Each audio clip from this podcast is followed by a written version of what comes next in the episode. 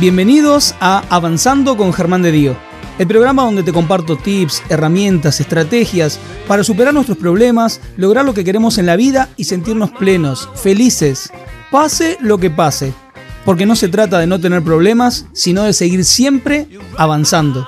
Ahora en tu plataforma de podcast favorita.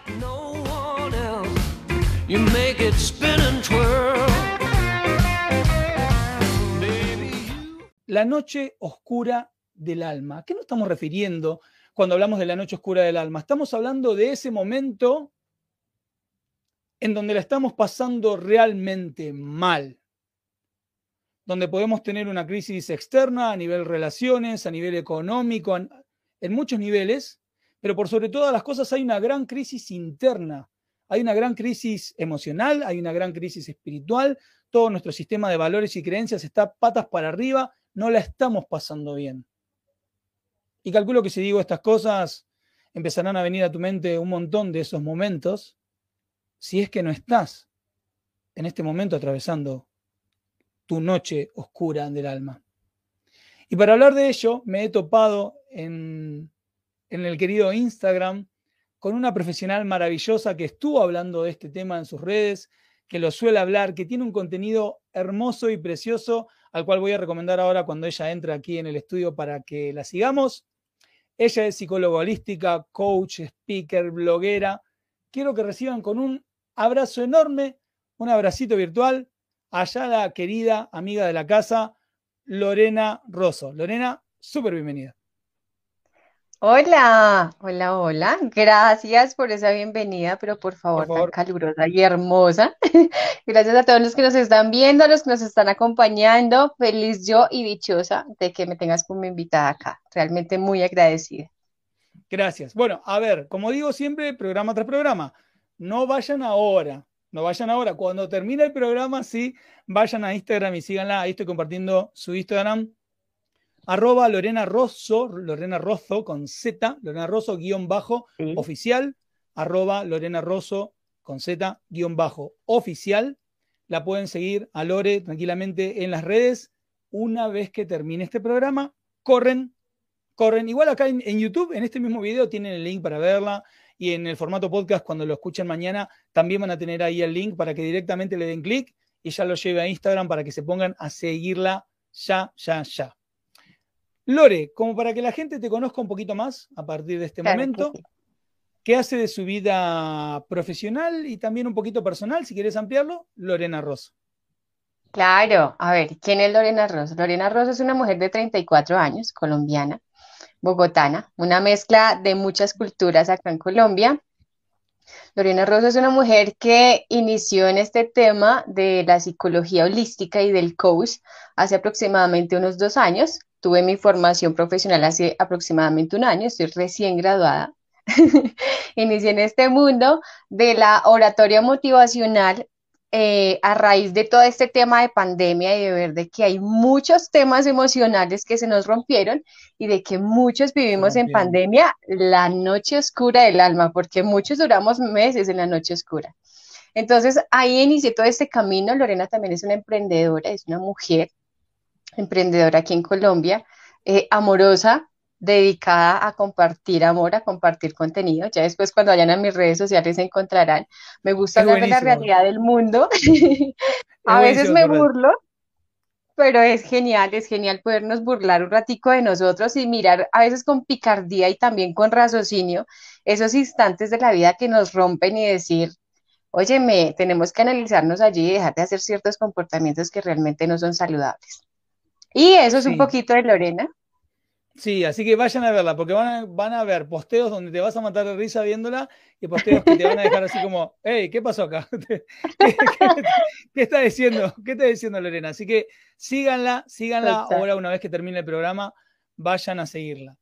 Eh, ya que vamos a hablar de la noche oscura del alma, y antes de meternos un poco más en su significado y en cómo hacemos si estamos atravesando la noche oscura del alma, tener algunas herramientas más para poder atravesarla de una mejor manera. Pero lo que puedas contar, lo que puedas contar de cómo fue tu noche oscura del alma, Yo si querés también puedo contar de la mía, porque tengo anécdotas de la noche oscura del alma enormes, ¿no? Pero, ¿qué, ¿qué, se puede contar, de lo que se pueda contar, de la noche oscura del alma de Lorena? Claro cuando la atravesó. Claro, iniciamos por primero entender qué es la noche oscura del alma, lo que decías tú, es cuando pasamos por estos procesos donde empezamos a desidentificarnos de un proceso, de un trayecto de vida o un ciclo que veníamos haciendo y que de repente hay un pare, stop y ¡fu! se esfumó. ¿Sí?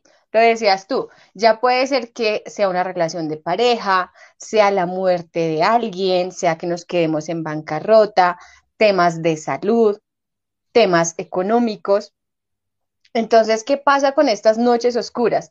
que por lo general nos identificamos con ciertos procesos y creemos que somos esos procesos, ¿no? Creemos que somos ese trayecto. Y cuando nuestra cabecita está instalado el tema de que es para toda la vida y que es para siempre, y cuando de repente la vida viene y nos dice, no es para siempre, ya lo tuviste, lo obtuviste y ya se rompió el ciclo, ya tienes que ser otra persona, entonces empieza esa lucha con nosotros mismos, ¿no? Esa lucha donde digo, ¿y ahora qué? Si ya no soy eso con lo que yo me identificaba, ahora quién es esta persona, ¿sí? Ahora quién es Lorena. Les cuento hacia grandes rasgos. En el 2020, cuando sufrí mi noche oscura, que fue realmente varias noches, fue un proceso casi de un mes, donde empecé a verme tan vulnerable y a sentirme tan vulnerable, donde creo que el 95% de la población en el mundo nos sentimos así. Cuando mi zona de seguridad y mi zona de confort me dijo, estás en peligro y ahora estás todo el tiempo en peligro y la calle es peligro. Entonces, cuando uno es mamá, sobre todo nosotros las mujeres cuando somos mamás y cuando hay menores al cuidado de nosotras, este sistema de alarma nos pone aún peor, ¿no? Porque es, hay un peligro el cual no veo, el cual no, no lo puedo ver, no lo puedo atacar, ¿sí? No me puedo cubrir de este peligro y la única manera que me puedo cubrir de este peligro es aislándome y aislando a quienes están a mi alrededor para que no corran peligro y para que la vida no sea vulnerada. Cuando Lorena pasó por este peligro, cuando Lorena ya no era la, la, empresaria y la emprendedora, cuando ya no podía salir a la calle a cumplir su horario de oficina, del cual estaba acostumbrada a recibir sus honorarios, ¿sí? A socializar, a salir con los amigos a tomarse un café, a salir a distraerse, a calmar sus energías. Y cuando se me corta todo este vínculo, más adicional se me, se me adhiere el vínculo del miedo, Lorena empieza esa transformación y a decir, miércoles no soy yo. Ahora, ¿quién soy yo? ¿Sí? Porque ya Lorena no es la empresaria, ya Lorena no es la super ejecutiva, ya Lorena no es la mujer de que sale con sus amigos a una vida social y es súper divina. Ya Lorena es la que está en pijamada todo el día en la casa trabajando en la oficina de casa y que adicionalmente tiene que cumplir con sus deberes y labores de seguir siendo mamá y cumplir con sus horarios. Entonces viene todo este, todo este mundo donde vemos que la vida es tan delgadita y hay una línea donde la vida se me va a ir así y donde decimos, si yo mañana dejo de existir, ¿realmente viví? ¿Soy feliz con lo que he hecho hasta ahora? Y empieza Lorena a su cabecita a hacerle toda esta catarsis y a decir, óyeme Lorena, ¿realmente eras feliz en eso? En esta vida maratónica, cumpliendo horarios de oficina y dejando de existir y solamente subsistir, porque empezamos a subsistir, ¿no? Tengo que cumplir un, un horario, tengo que ponerme en un rol, y cuando me quitan este rol, entonces, Lorena, ¿quién es? Entonces empecé allí toda esta catarsis y todo este trabajo hacia mí y a decirme, no, Lorena no es quien cumple horarios, Lorena no es la ejecutiva para todo el mundo, ni la supermamá, ni la superemprendedora, ni la superempresaria, porque Lorena dejó de existir ella. Entonces allí empezó toda esta transformación y dije, hasta aquí fue, este no es mi camino, no quiero esto, quiero algo mejor para mí, quiero una mejor calidad de vida para mí, y Lorena se sumergió en una realmente eh, deprimiento de sí, o sea, una supresión de su ser, donde realmente lloraba por todo, sí, donde me, realmente me rompí y me desgarré porque empecé a desdibujar lo que yo me había inventado de mí. Y lo que la sociedad en algún momento me vendió de quién era Lorena. Entonces, en esta búsqueda por encontrar quién es Lorena y empezar a desidentificarme de lo que me habían vendido, se empieza a romper, ¿no? Y es este dolor que te desgarra y te empiezas a sentir sin suelo, sin protección. Le digo yo, nos empezamos a sentir en el limbo. Y entonces Lorena dijo, óyeme, tenemos que empezar a buscar nuevas alternativas, tenemos que empezar a comentarle al mundo acerca de esta vida, ¿sí? Y acerca de que hay mejores cosas, ¿sí? De que todo no es una billetera, de que todo no son mis lujos, de que todo no es la vida ostentosa que le muestro al mundo, sino que primero tengo que ser yo sana por dentro, ¿sí? Entonces empiezo yo a buscar esa identidad mía por mirar cómo me identifico y quién es esta nueva versión de Lorena. Allí empezó todo este camino de Lorena que conocen como psicóloga y como coach, donde empiezo a hablarles de esas clases de cosas que nos pasan en el día a día y en lo cotidiano y donde nosotros pensamos que esto solamente me pasa a mí, ¿sí? Y empezamos a desidentificarnos de las emociones yo soy el que estoy mal, yo soy el que estoy loco, esto me está pasando y es horroroso, nadie se lo cuento porque qué pena que van a pensar de mí.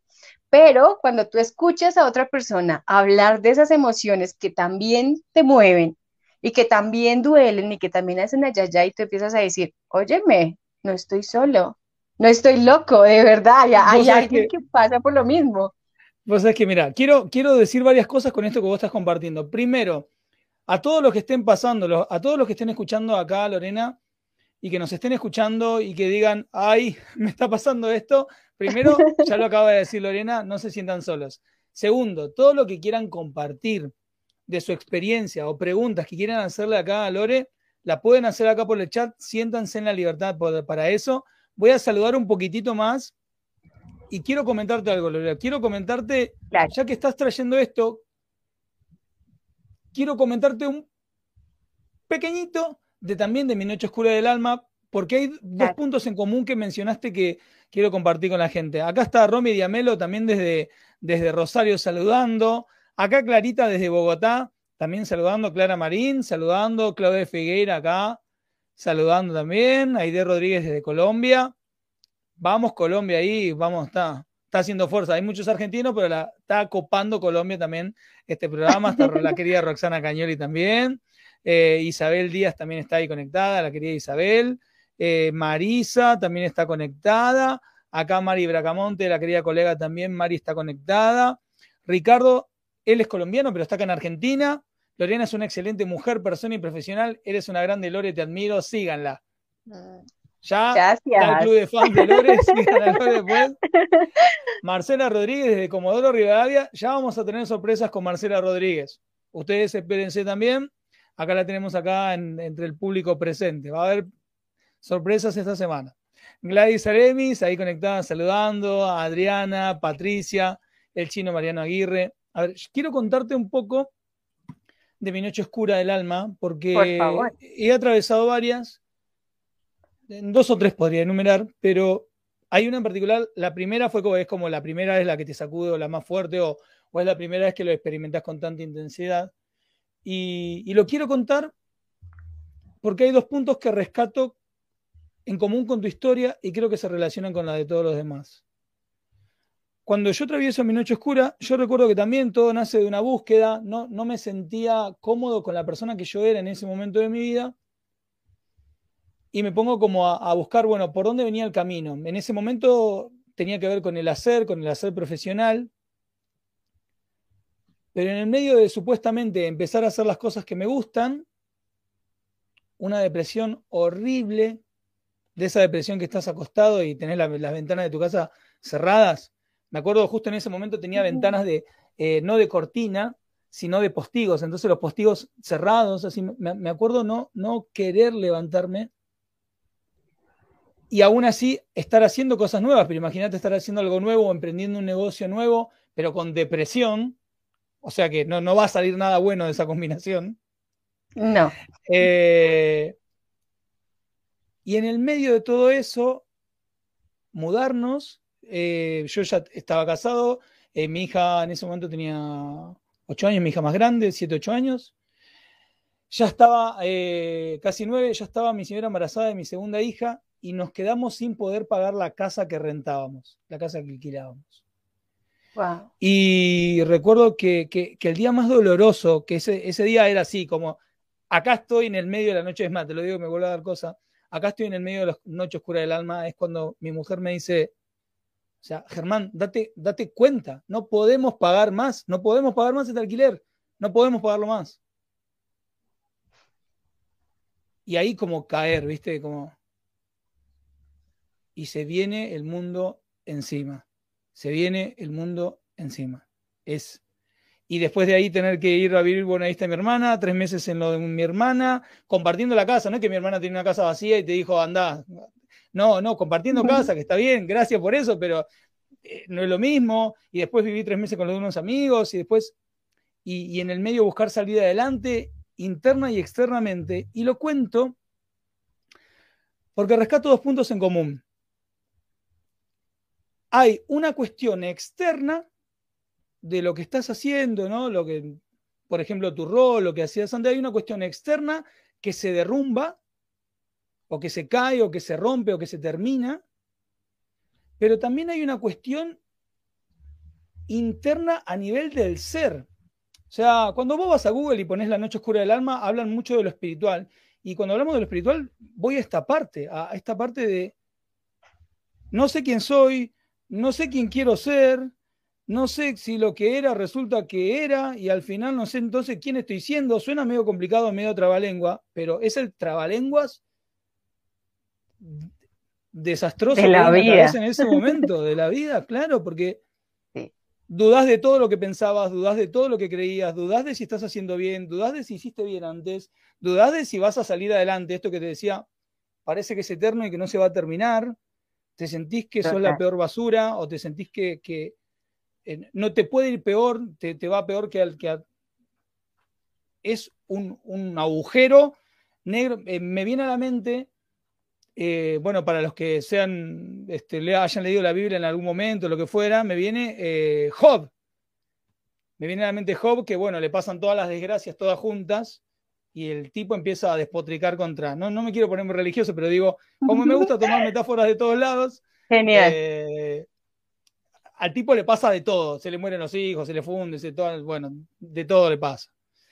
Eh, pero este punto quiero rescatar, hay como un quiebre afuera, pareja, muerte, trabajo, lo que fuera, pero también hay un gran quiebre por dentro, o sea,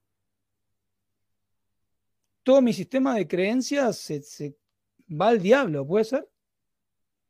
Total, y, mira, y mira que así es. ¿Por qué duele tanto la noche oscura del alma?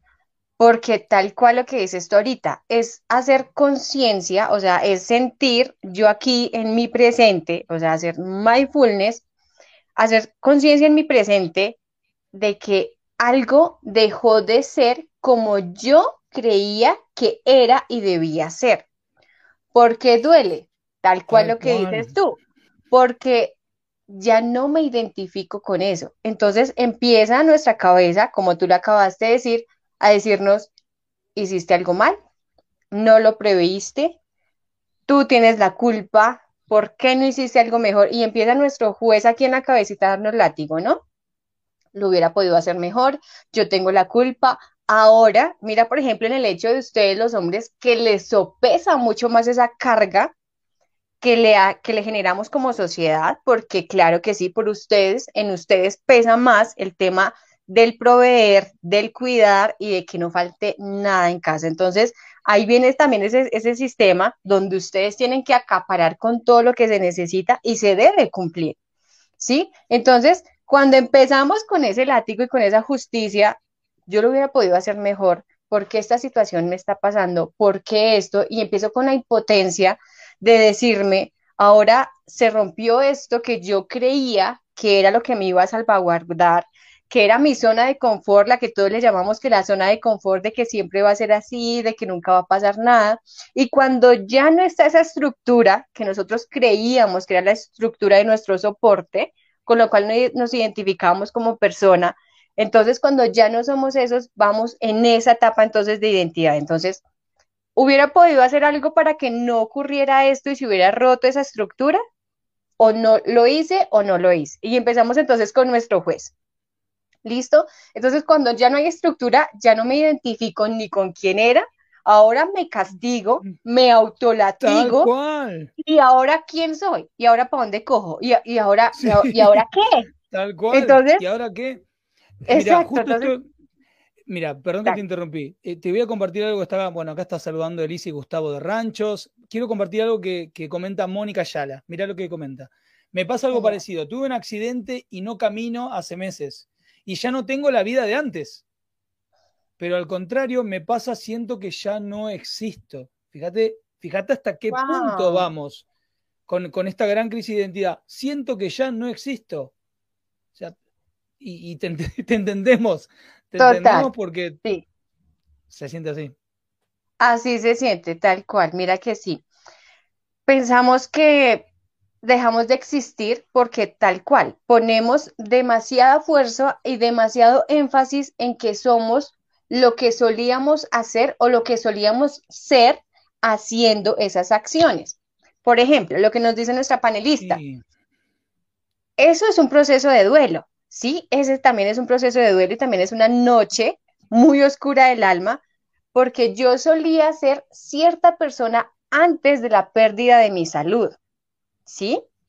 Entonces, ya no volveré a ser esa persona. Entonces, mira que allí viene mucho el tema del acompañamiento, de la solidaridad y también de entender que hay procesos y pautas donde necesitamos acompañamiento. Y esto es realmente muy importante. Sí, tal cual. Es muy importante que entendamos de que hay momentos donde estamos en nuestra noche oscura y necesitamos pasar ese proceso, hacer esa catarsis, ¿sí? Salir a flote, lo decía la Biblia, me llorarás 30 días y ya después te despacharás, te maquillarás y andarás para la calle. Y lo dice la Biblia.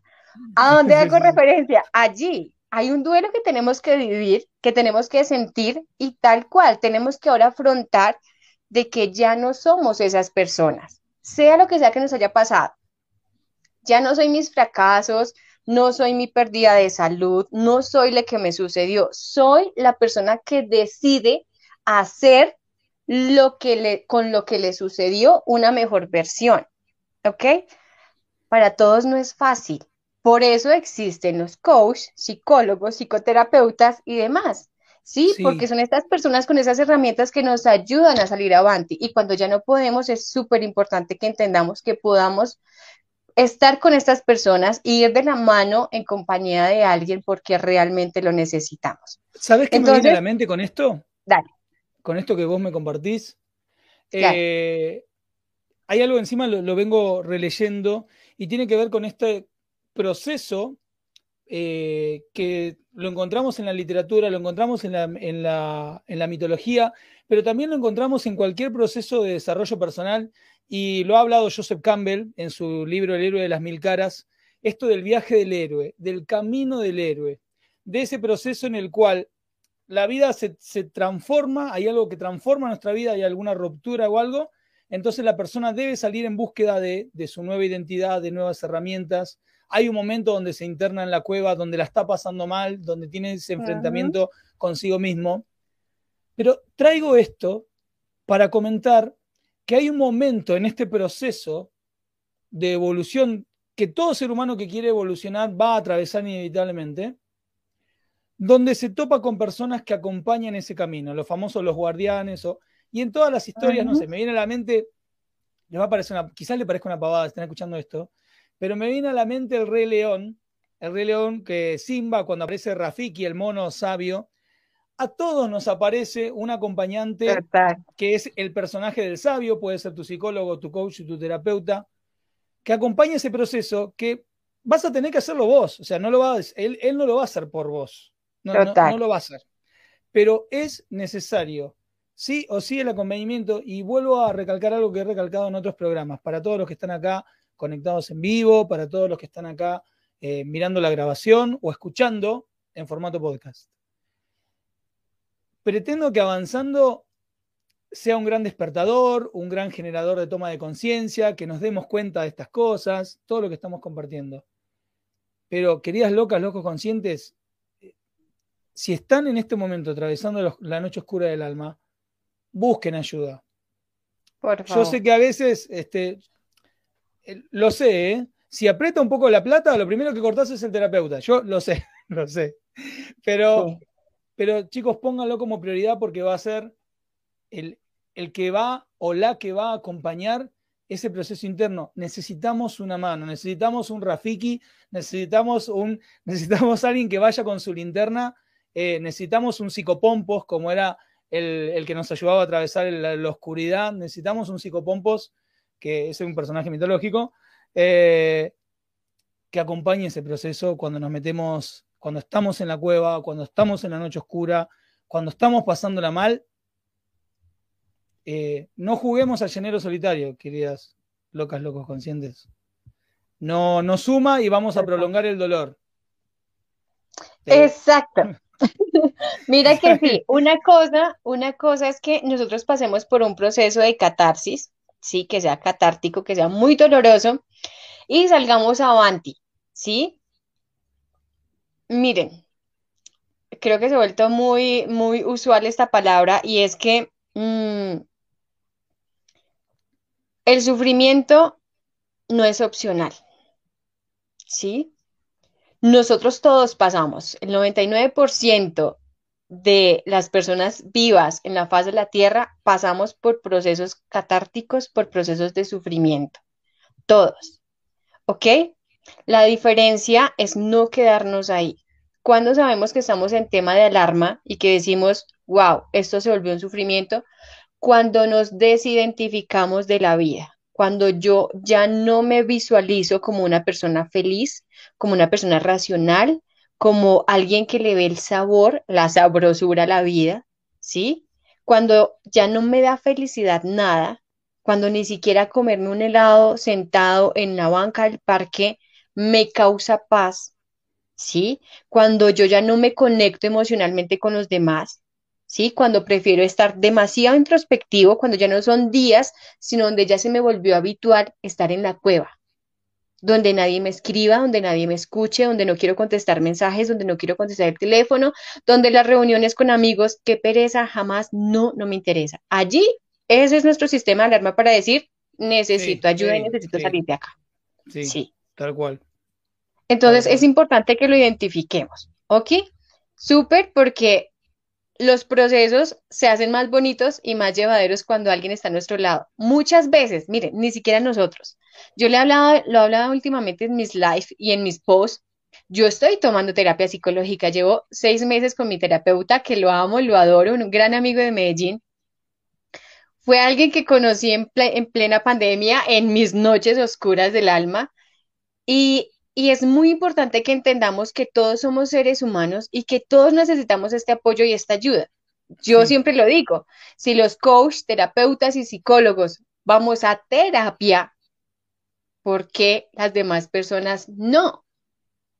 Entonces hay que romper con esos mitos de que los psicólogos, los terapeutas y los coaches son para la gente loca y para la gente débil, porque no es así. No es así. Realmente se requiere mucha valentía, mucha valentía y mucho coraje para romper ciclos y para decir, fue suficiente, tengo que salir avanti, tengo que superarme, ¿sí? Y hay que ser muy valientes para escuchar que alguien te diga la realidad de tu vida en tu cara y tú estés dispuesto a hacer cambios de corazón.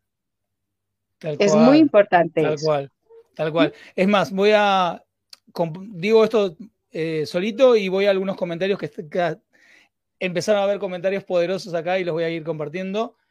Genial. ¿No te pasa, no te pasa que cuanto vos más eh, terapia tomás y más vos vas en tu proceso y resolviéndote, te volvés una mejor terapeuta, inevitablemente? Uf, Pero es, terrible, es, es terrible eso. es súper importante porque mira que más que saber la teoría, más que repetir como loritas que decimos en Colombia, más que repetir todo el cartón y lo que nos enseñaron, no hay nada más importante que haberlo sentido adentro y que tú conectes con tu paciente y que le digas, te entiendo porque yo pasé por lo mismo y sé dónde te está doliendo. Y cuando las personas nos comentan esas cosas que les duelen tanto y nosotros les damos la respuesta que ellos querían escuchar, es porque nosotros también quisimos escuchar en algún momento esa catarsis tan difícil que nos dijeran lo mismo. Tal cual. Por eso la importancia de que primero los terapeutas, los psicólogos, los coaches seamos personas sanadas que podamos sanar. La teoría es divina, pero si no eres un sanador del alma, estás frito. sí, por ahí no es. Sí, sí, sí. Aparte en algún momento salta, en algún momento aparece. Em, voy a compartir algunos, algunos comentarios. Acá Irma comenta, mi noche negra fue cuando una Navidad y mis tres niños eh, no tenían para comer. Mi noche más oscura cuando se muere mi mm. nietita de 15 días de vida, el no poder o cómo consolar a mi hijo. Ahí comentaba Irma. Gracias, Irma, por, por la compartir. Acá, María, me identifico completamente con la noche oscura del alma de Germán y con la de tu invitada. Ahora mi noche oscura ocurrió una vez, fue inevitable huir de mi país y comenzar de cero. María es venezolana y mm. está acá en Argentina, así que ya, ya. Lo, sabemos. Tendríamos que, vamos a charlar de esto, ¿eh? del tema de, los migrantes. ¿eh? Vamos a traer a alguien para charlar. María, si vos querés venir a charlar, lo puedes hablar. Eh, Elda, mi noche oscura del alma fue cuando murió mi marido, quedé destruida, perdida. Fíjense que oh. estamos hablando, como comentaba hoy Lorena, la vida venía, tenía una dirección, parecía que todo igual, va, va, va, va, ¡plum! Hay algo que se quiebra. Em, Gladys pregunta, ¿qué sucede cuando, me pareció bárbara esta pregunta, cuando no aceptamos esta nueva persona, esta nueva identidad después de esa noche? Añoramos y queremos la otra. O sea, ¿qué pasa cuando mira, me convertí en esto que no quiero? Claro, mira, mira, mira Gladys, súper importante tu pregunta porque allí va, allí va el tema de elegir sanar o elegir pasar en sufrimiento y vivir en sufrimiento. Y es muy importante que aprendamos a mirar las dos caras de estos ciclos de catarsis por los cuales pasamos. Hay un punto donde todos cuando elegimos romper un ciclo y romper con una estructura, ya sea por elección o porque la vida nos obliga a que sea así, ¿sí? Y tenemos que aprender a discernir mi capacidad. Es allí donde viene mi inteligencia emocional. Ejemplo, rompo yo con una relación tóxica de muchos años, donde había demasiado maltrato emocional y donde decido yo por salud mental, donde decido yo por salud emocional decir, hasta aquí fue suficiente.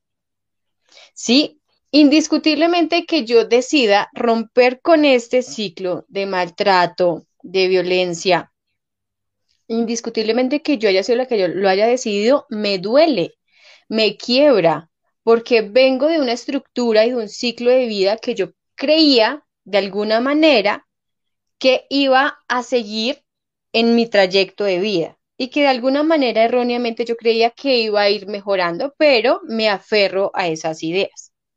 Cuando yo decido por salud emocional romper con ese ciclo, le estoy diciendo a mi cerebro, esta persona está aquí, pero esta persona me hace daño. Yo la puedo ver, la puedo eh, por mensajes, por Instagram, las redes sociales hoy en día se prestan para todo. Puedo estar en contacto con esa persona, pero esa persona me hace daño. Y por elección mía, por salud mía, decido, decido romper todo contacto con esta persona para alejarme y sanar. ¿Sí? Allí viene la elección, donde yo decido primero sanarme a mí y ponerme primero a mí. Cuando es un proceso el del cual la vida se encarga, ¿ok? Vamos a hablar, por ejemplo, de la muerte, donde yo no puedo hacer absolutamente nada. No está en mis manos hacerlo, ¿sí? No está en mis manos irlo a ver, reparar la situación porque no puedo, es una situación de la vida, es mi elección también sanar y aceptar de que no lo voy a volver a ver, ¿sí? Pero que yo decido sanarme y reparar. Mira que en estos dos casos hay uno que es en el proceso de la muerte, que es el proceso de duelo, donde mm, peor la pasamos, el proceso de la quiebra económica, de la salud, donde hay quiebra también de salud, donde perdemos el trabajo, en estos procesos no hay incidencia de nosotros. Y en estos procesos si nos demoramos o nos tardamos un poco más en sanar. Allí que se activa nuestra capacidad de resiliencia, nuestra capacidad emocional. Allí viene mucho que nuestra inteligencia emocional y mi capacidad para discernir. de que no puedo hacer nada, pero yo decido hoy, con la muerte, con el quebranto de salud, con mi quebranto económico, surgir y seguir caminando y escribir un nuevo capítulo en mi vida a pesar de las circunstancias. Decido ver esa circunstancia con amor, con respeto y entender que hoy me toca escribir una nueva historia. ¿Sí? A diferencia de que es la ruptura de una pareja o la ruptura familiar donde decidimos realmente cortar con esta persona, el proceso tiene que ser más consciente dentro de la inteligencia porque es allí donde nosotros nos tenemos que resistir como personas a seguir en el contacto físico. ¿Sí? En una situación no la arrebatan, como es la vida, el quebranto de salud eh, y el quebranto económico, que no lo arrebatan y no lo quitan, y tenemos que aceptarlo con amor, con resiliencia, que ese proceso se acabó. Y viene el otro, que es donde yo decido por amor y por respeto alejarme de la situación. ¿Sí? En este es más fácil recuperarnos porque sabemos que el otro nos hizo daño, ¿sí? O que esa situación nos hace daño, ya sea una amistad, eh, la familia, los amigos o la pareja, ¿sí? Pero entonces en el otro tenemos que activar nuestra resiliencia y nuestra capacidad de amor para aceptar las circunstancias de la vida y que no podemos hacer nada frente a ella. Lo único que puedo hacer es como yo miro las cosas, como yo las acepto y como yo decido de ahora en adelante caminar.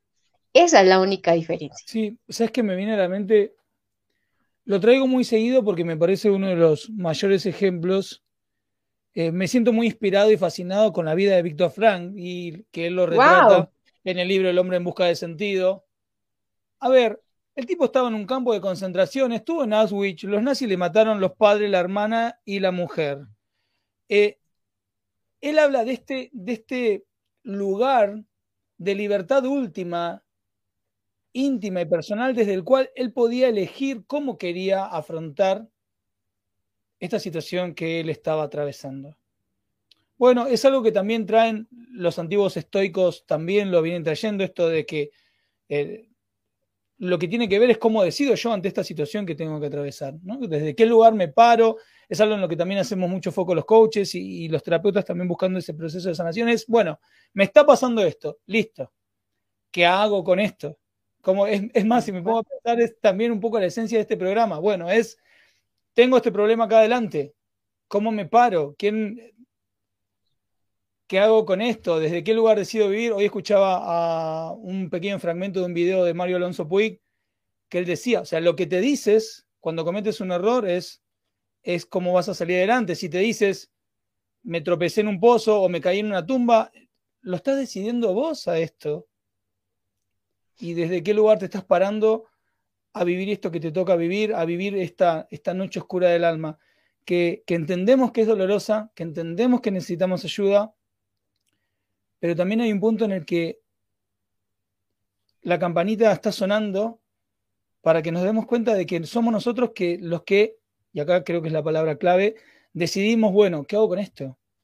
¿Desde qué lugar me paro? Si me quiero parar, Ahí está el, punto clave en todo este, todo este embrollo de la noche oscura del alma. Total, mira que bien lo decía nuestro querido Víctor Frank, nos pueden quitar todo, absolutamente todo, pero la capacidad de decisión dentro de nuestra cabeza, nadie nos la puede quitar, nadie. Nadie nos pueden desarmar, podemos quedar en la ruina mañana, podemos quebrantarnos en nuestra salud, podemos sufrir un accidente súper gravísimo que nos deje en silla de ruedas. Sí, podemos quedarnos sin familia mañana. Pero sobre lo único que tenemos realmente poder auténtico es sobre las decisiones que tomo en mi cabeza para salir avanti con lo que me pasó. Y ese poder absoluto solamente lo tenemos nosotros. Tú lo decías ahorita, nosotros como terapeutas, como coach, como psicólogos, podemos ayudar, pero eres tú el único que toma las decisiones de verdad, de sentir desde adentro el dolor, desgarrarte, trabajarlo y decir, hasta aquí fue suficiente. Hoy decido romper con esto y ser una mejor versión de mí. Fácil no es, para nadie es fácil, pero lo único que nos hace realmente humanos es tomar esas decisiones, vivirlas, afrontarlas y hacerlas paso a paso, no más, no tenemos más, no, tenemos ni el pasado ni el mañana. tal cual. Eh, quiero, quiero ir a, algo que acabas de decir. Hablaste de desgarrarse. Y hace un, hace un, poquito, cuando estuve atravesando un momento también muy, muy, muy duro, una colega, que también es una linda cruza, porque tiene así como de distintas disciplinas, le cuento la experiencia que estaba atravesando y no usó la palabra desgarrarse, pero usó la palabra Germán, rompete. O sea, aprovechar romperte, aprovechar romperte. O sea, y, quiero ir un poco sobre esta idea también. O sea, aparte de todo lo que está roto, tengo que aprovechar la noche oscura de mi alma para terminar de romper todo lo que está ahí, que no sé, ¿por qué, ¿por qué lo tengo que romper? ¿Tengo que terminar de romper todo? ¿Qué, Genial, mira, mira que a mí me encanta, a mí me encanta esa parte donde yo les digo desgarrarse, desfigurarse, romperse. Creo que el dolor y el romper los ciclos y desgarrarse es lo mejor que le puede pasar al ser humano. Sí. O sea, reencontrar unas nuevas, sí, reencontrar unas nuevas estructuras tuyas y mirarte y decir, wow, a pesar de esta circunstancia tan dura y tan difícil, yo fui capaz de salir adelante. Yo tomé mi vida, me empoderé de mi vida y decidí contar una historia diferente. Sí, hay personas que no salen de allí, pero todos no somos esos y todos tampoco tenemos la valentía para hacerlo solos. Por eso hay que caminar acompañados. Pero en sí, lo mejor que le puede pasar al ser humano es romperse, desgarrarse, desfigurarse y crear una nueva versión. Es lo mejor. Mira, uno se siente tan fuerte, tan poderoso, tan resiliente. Te sientes satisfecho contigo mismo de decir, soy capaz de sobresalir a esto, de sobrellevarlo, y si sobreviví a esto, soy capaz de sobrevivir a lo que sea. tal cual. A lo que sea. Te sientes tan poderoso, tan fuerte y tan capaz que ya cualquier cosa no te va a doblegar. Te vuelves selectivo contigo, con tus batallas y con las batallas de los demás. Sí, pero porque inclusive, y ahí voy a los comentarios porque hay un montón y los voy a que quiero ir compartiendo de uno, porque inclusive es como que aparece una nueva fortaleza, pero no una fortaleza que nace desde la máscara, o desde el ego, una fortaleza que nace desde la vulnerabilidad más, más absoluta, desde la vulnerabilidad de, vulnerabilidad, perdón, de me rompí y me puedo volver a romper y sin embargo tengo el coraje para hacerlo. Tal cual, tal cual, tal cual. Voy a compartir un poco de comentarios. Eh, totalmente de acuerdo de que hacer terapia, dice Elda, la querida Elda, gracias, Elda. Eh, Mirta, pienso que se debe buscar ayuda terapéutica, apoyo, etcétera, tal cual. A ver, con esto no estamos haciendo apología, llámenos, llámenos, llámenos, llámenos, llamen a Lore, llamen a mí, llamen a su terapeuta de confianza, vayan con quien sea, pero si lo están pasando, busquen ayuda, ¿sí? Por favor. Em, Ale comenta, mi noche oscura fue la mañana que mi hermana salió en bici a buscar el pan hasta la esquina de su casa, la atropelló una camioneta y nunca volvió. ¿Ves? El quiebre, la muerte. ¿sí? La muerte suele ser un, suele ser, no, es, perdón, perdón por la palabra que acabo de decir, es un gran momento de quiebre y un, es, el medio de la noche la muerte, es la que lo genera y ahí estamos. Em, Roxana dice, mi noche oscura del alma, cuando se fue mi viejo y aún no tenía una relación buena, me agarró una tristeza grande. Ahí está. Ese fue. Sí, cosas por sanar. Cosas por sanar, porque aparte, hay algo con esto. Y, quiero compartirlo con vos. La noche oscura del alma, o sea, cuando pasa esa situación externa, el quebranto económico o la muerte, te pone de cara, te pone de cara, así, con tus heridas, con tus miedos, con pone de manifiesto ese sistema de creencias que hasta este momento sostenía tu vida y a ver tan fuerte eras, tan resiliente eras, saber que, o inclusive a ver, a ver esto, qué miedo había acá, o qué herida había acá sin sanar, o qué conflicto había acá sin resolver. O sea, este tipo de situaciones saca todo, todo a la superficie, todo. Así es. Así que esténse, preparados, queridos chicos, chicas lindas, locas, conscientes, locos, porque si lo están atravesando, te va a poner de frente con todo esto. ¿eh? Eh, acá Roxana comenta, quiero pensar en mi sanar para poder brindar lo mejor de mí y aún no me entienden. Estamos aquí acompañándote, Roxana. Eh, acá Romy comenta, hay un tema de Diego Torres que se llama En un segundo. En un segundo todo puede pasar, te caes o te levantas, creo que lo conozco. ¿Se pueden tener varias noches oscuras? Sí, sí, definitivamente sí. Y nunca pasas por la misma. No, o jamás, jamás repites una de la misma manera ni de la misma sensación. Y si la repites, a la segunda de verdad te va a desgarrar porque eso significa que no hiciste buen trabajo en la primera, echaste la basurita debajo del tapete, hiciste cuenta que no era contigo y en la segunda viene y te dice, vení que yo necesito decirte algo, tú y yo tenemos cuentas por arreglar. y ahora sí te las voy a cobrar. Sí, se viene más intensa. Sí, sí, es más intensa. Es más, eh, suelo encontrarme muchas noches oscuras del alma. No sé si tiene que haber una cuestión generacional. Yo tengo 40 para 41. Hay ahí un poquito antes y un poquito después un quiebre. Y en los 50 y algo también. También. Yo que tengo muchos, muchas chicas consultantes o muchachos, la mayoría son chicas. Eh, ahí de 50 y pico, un poquito para abajo, un poquito para arriba hay muchos atravesando su noche oscura y están ahí en ese momento de, gran crisis, de gran cambio y, hay que trabajar. Total. Bueno, allí viene un tema eh, biológico, ¿no? Somos animales, indiscutiblemente, como queramos vernos, pongamos ponernos títulos, somos animales y biológicamente en el ser humano cada 10 años venimos a romper ciclos y a crear nuevo ADN. O sea, este nuevo ADN es nuestra nueva estructura emocional, ¿sí? Entonces, allí vienen todos estos cambios, ya saben que a los 10 años estamos pasando la preadolescencia y a los 12 llegamos a esa adolescencia donde todo se vuelve una catarsis, ¿no? A los 20 años entonces empezamos a estructurarnos de qué es lo que quiero, para dónde voy y aterrizar. A los 30 nos llega la crisis de que ya no estoy joven, ya pasé la universidad y ahora qué? ¿Qué va a hacer con mi vida? A los 40 nos sentimos en la etapa de ¿y para dónde voy?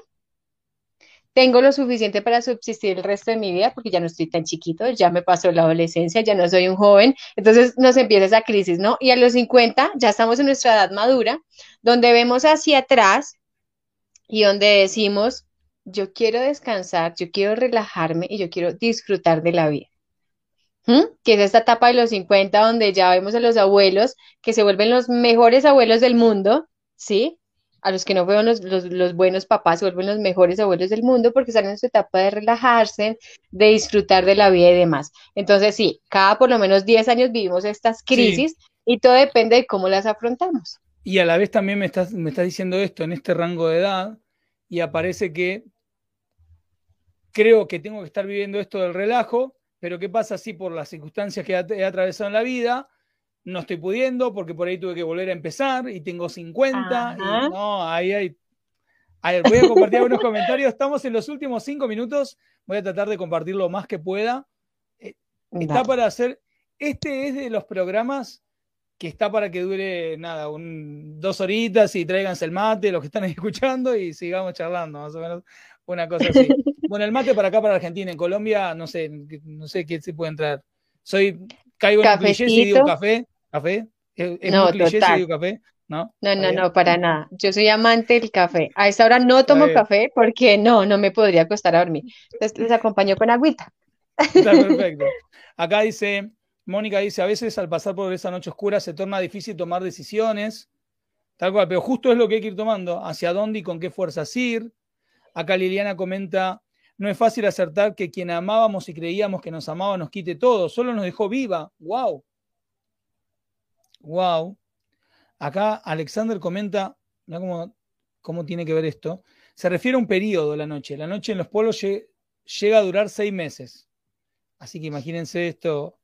Eh, Norma dice, no sé qué más me puede pasar. Pasé por tantas. Lo último, el desprecio de mi hijo, que éramos uno, muy unidos. A trabajar mm. ahí, algunas heriditas, hay algunos conflictos sin resolver.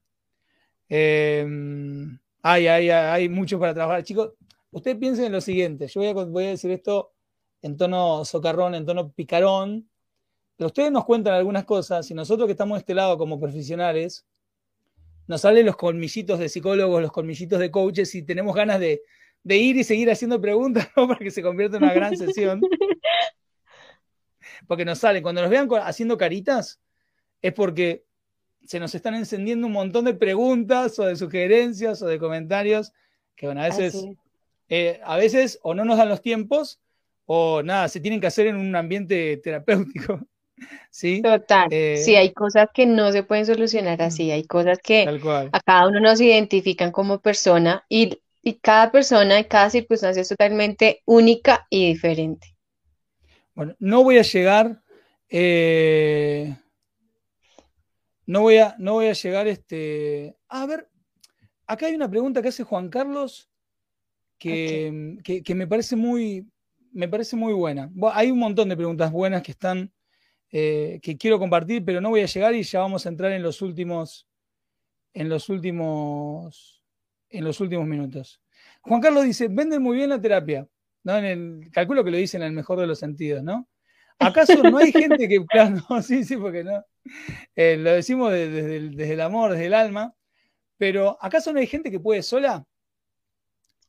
Sí, Claro que sí, hay gente que puede sola, se necesita bastante sabiduría, bastante inteligencia emocional para hacerlo, pero hay otras personas que no lo tienen y realmente por más que uno tenga las herramientas, como yo lo decía ahorita, por más que nosotros tengamos el libreto, tengamos el librillo, tengamos el conocimiento, hay cosas que uno no se ve. Yo, por ejemplo, no me puedo hacer autoterapia. Tengo las herramientas para decir, óyeme, Lorena, hay ciertas cosas que estás haciendo y me, me stop, hago un stop y digo, uy, estoy haciendo tal situación, revísate ahí, Lorena, porque chequeate, o sea, tengo las herramientas, pero hay cosas que yo no veo para mí. En cambio, mm, mi terapeuta sí las ve, porque cuando tú haces el papel de paciente, te desconectas de que tú tienes conocimiento y empiezas a ser el paciente, el niño dolido, la niña dolida, con todos esos traumas y empiezan a salir. ¿Sí? Entonces, la otra persona sí los ve, por eso es que vamos a terapia. Bien. Eh, voy a compartir una última pregunta que hace el querido Duilio. ¿Qué tan vulnerables podemos llegar a ser? ¿Hasta qué punto? Mucho. Todos somos vulnerables. ¿Qué es lo que pasa?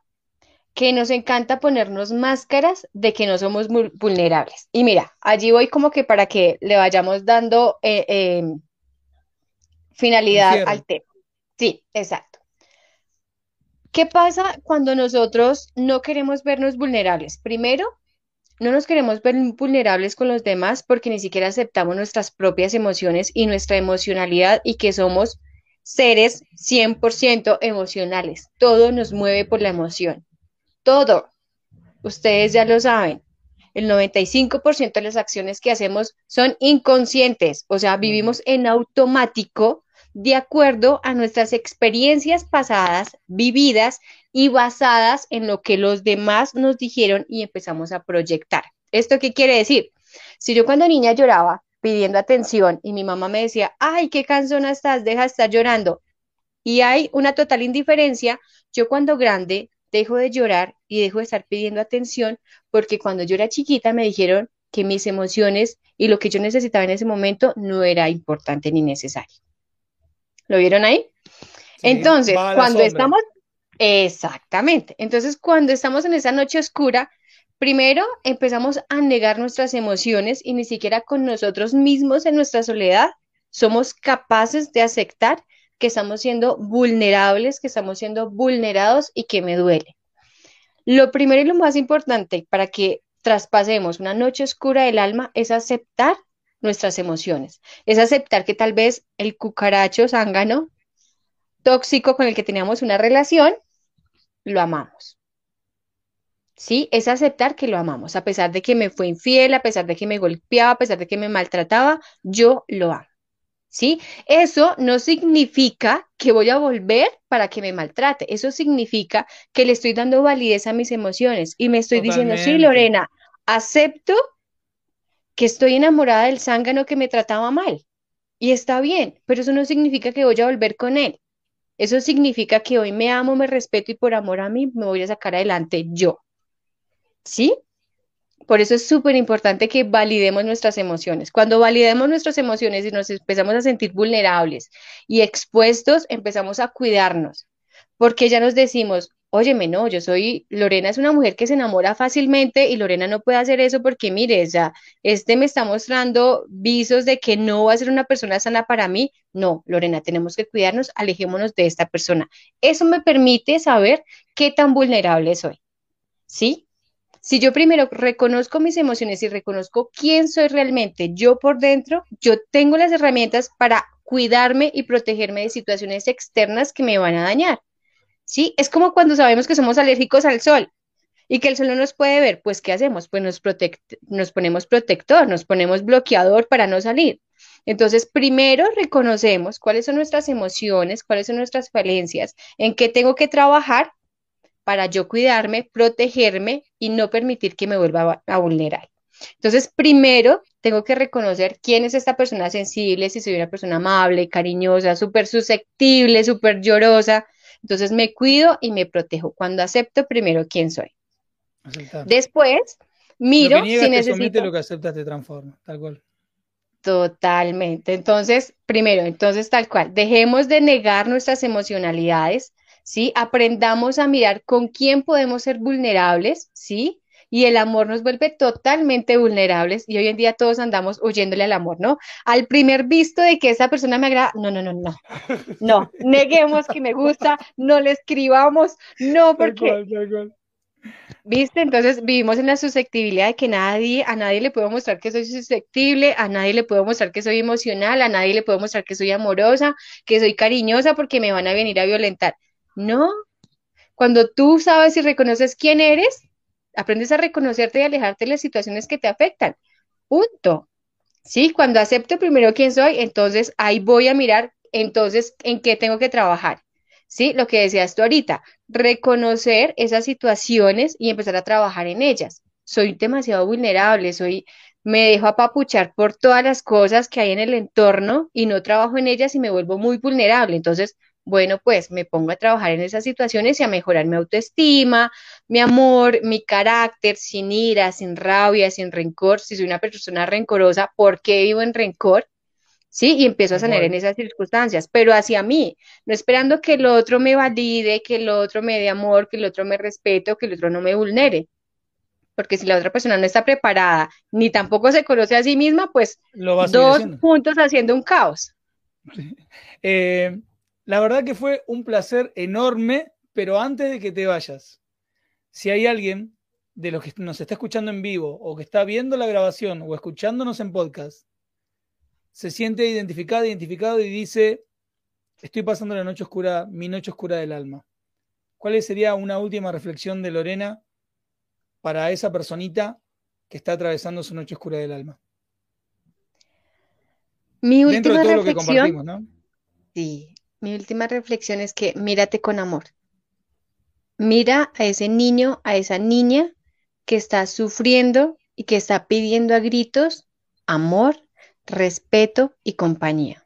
Abrázala, abrázalo, dale el amor que no le dieron cuando era chiquito. Dítelo, sé capaz de sostenerte, así como eres capaz de sostener a otras personas en sus momentos más vulnerables, sostente tú date amor, permítete desbordarte en emociones, pero hazte también un favor. Después del tiempo cumplido, te levantas, te bañas, te vistes, te arreglas y sales a demostrarle al mundo que eres esa persona capaz de salir a comerse el mundo y que simplemente fue una batalla y que tú vas a salir más fortificado de esa. Ese es mi consejo. Sigan a esta genia, arroba Lorena Rosso, guion bajo oficial, arroba Lorena Rosso, guion bajo oficial. Lore, un programa para que estemos tres horas charlando. La verdad, un programazo. Estrenaste esta tercera temporada de Avanzando de una manera magistral y maravillosa. Quiero agradecerte de todo corazón enormemente eh, haber llenado este espacio con tu persona, con tu presencia, con lo que sentís, con lo que pensás y con lo que sabés gracias inmensas desde aquí, desde, desde Argentina, para ti. Gracias, gracias. Gracias a ti, Germán, y gracias a todos por permitirme entrar en sus corazones. Y nada, namaste. Bendiciones. Bendiciones. Quédate ahí conectada y después te despido como corresponde. Ámense. Amémonos. Si estás pasando la noche oscura del alma, amate. Conectá con esa niña, con ese niño que fuiste y date lo que necesitabas. Ya sabes que venimos charlando de esto hace rato. Gracias a todos por estar, gracias por seguir haciendo crecer esta comunidad. Difundan, comenten, compartan, póngale me gusta a este video, suscríbanse a este canal, compartan el link de este video si lo tienen, porque calculo que todos lo tienen los que están acá, con las personas que sientan que les va a servir. Dan una mano enorme, no solamente al programa, a mí, sino que también plantan una semillita a una persona que quizás en este momento esté necesitando escuchar estas palabras. Así que gracias y sigamos como siempre, juntitos, avanzando. Hasta el lunes que viene. Chao.